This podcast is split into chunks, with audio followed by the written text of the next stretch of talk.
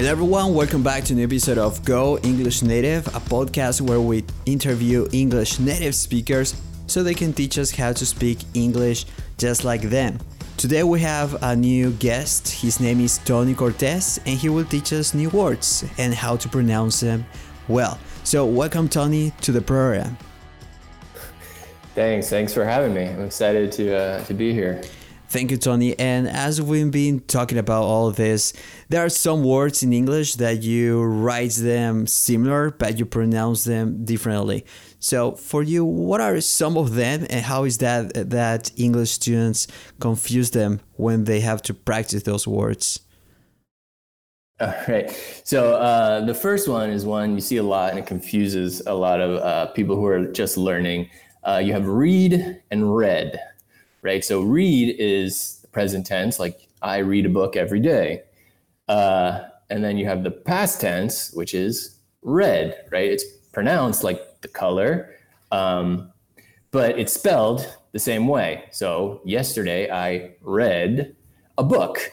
So when you're uh, looking at those words, you have to decide through the context uh, is it present or past to know if you pronounce it read or red. So basically, it's not only the color, but also the word leer in English that you say red, but in the past.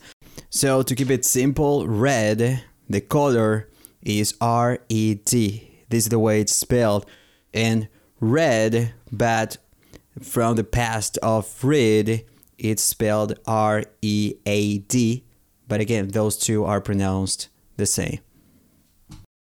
Exactly. Yeah. Yeah. but in any case, we still have more. Uh, we also have this word that is live and live.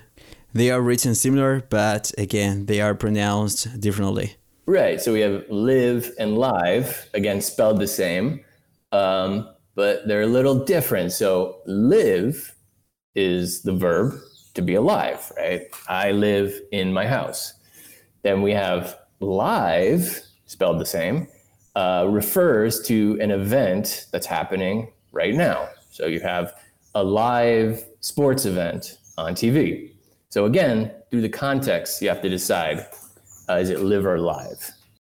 Yeah, that in fact, isn't it also confusing with the word life of vivir in Spanish? So, right. How do you um, pronounce it differently? So you have live and you have life. So okay. it can be difficult for people who aren't native speakers, but it, they're not exactly homophones, right? So they are pronounced differently. So we have v, live with a V, and life with an F. Okay, here we have to be pretty clear because live and live, they are written the same and they can mean different things depending on the context. So live is the verb for, for example, I live, yo vivo. And this episode is on live. Este episodio es en vivo. I use the same, but I pronounce it differently. And then I have the word life with the F that means vida. And again, that is different, right? Exactly. Yeah, exactly. And all these are words that you need to practice over and over again so you can tell them correctly, and, and of course you can tell the difference. But we still have more. Um, do you have more in mind, Tony, for the audience? Sure, I can give you one more. So yeah. um, it's almost Christmas time here. So you, you see a friend and you say, Hey, I have a present for you. But there's another word, present, right? Where you show something.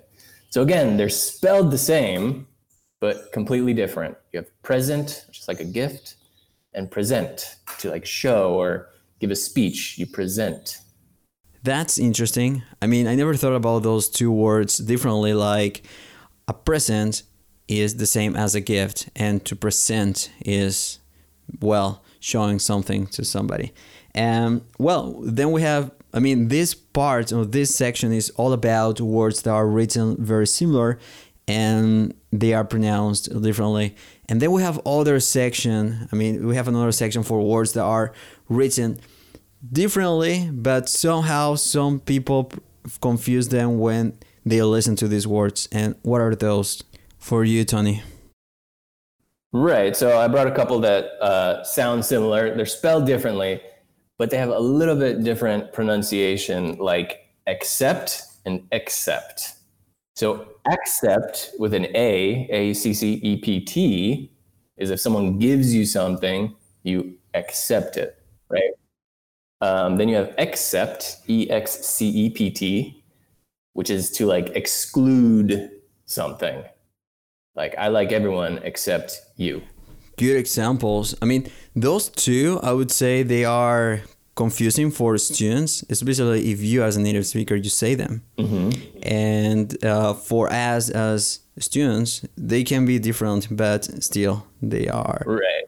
confusing. But let me ask you: Is this confusing also for you sometimes? If you listen to, I mean, between you when you are like uh, in school when you're trying like spelling competition and stuff like those, or not? Well, yeah, asking, uh, like- spelling in English is always difficult, right? Um, so a lot of these words, um, when you hear them, you might not know if you're only saying just the word. It might be difficult to distinguish. But like I said, through context is when you really figure out what these words mean, right? So you got to listen to a whole sentence to figure out if they're talking about uh, one word or the other, because especially different accents, things like that, could be difficult to pick up these these subtle differences. So it's all about Ah, okay. context. Cool. We have more examples about these ones. Sure, I have a lot. Um, so we have insure and insure.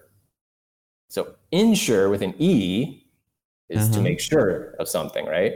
I want to okay. ensure that you did that. Then we have insure with an I, which means to get insurance. So, for example, your car, you need to insure your car, meaning get insurance. Oh, okay. Uh, can, can you explain again the differences there? so uh, for me, it sounds the same, and kind of the same. It does. That's what I'm saying. There's just one letter difference, so they sound really similar, but they're not pronounced exactly exactly the same. So you have insure, uh, with is a. to make sure. That's with an e. Ah, okay. Insure to make sure. Then you have insure with an I. It means to get insurance. Okay. So like you insure your car. Oh, I need medical insurance, so I'm going to insure. Ah, okay. Now, th- now it makes sense. Yeah. Now I know the right? Yeah, difference. so it's, it's tricky. Yeah. Yeah. it's very subtle the the difference in spelling and sound, but they have completely completely different meanings. very, very subtle, actually. Uh, well, we can finish with one more. One Yeah. more. All right. Yeah, this is becoming crazy, actually. Okay, this is another one. This is one that even a lot of native speakers get wrong. Um, so we have affect with an A and effect with an E. So you'll see this again, like I said, people who are native speakers will write this incorrectly all the time. Um, but these words are related. So affect with an A is the verb form. Effect with an E is the noun. So, for example, um, your actions are affecting me with an A. So it's a verb. Uh, so then you have the effect of your actions are whatever. So that's the noun form. So again, uh, people get these confused all the time. A is the verb, E is the noun. wow. Uh, I can say something like uh, the effects of your actions affect me. Sounds sounds weird, right? I don't know. Just I just making up an example. Yeah, of yeah, those exactly. two. Yeah. The effect the effect. yeah, I still don't know uh, why is it confusing for natives when you write it down? Because it sounds similar, or just because you forget how to write it right? I don't know. I mean, English is confusing. So, you know, we don't have really a phonetic language. So, uh, a lot of times people will pronounce these the exact same way. Uh, so, even even if they know how to write it correctly, they'll still pronounce them the same. So, like I said, uh, the sound, like the letters in English, don't really mean anything as far as sound. So people get them confused a lot. English is a it's a difficult language in general. It is totally, and I don't know if uh, our audience is gonna be more confused or.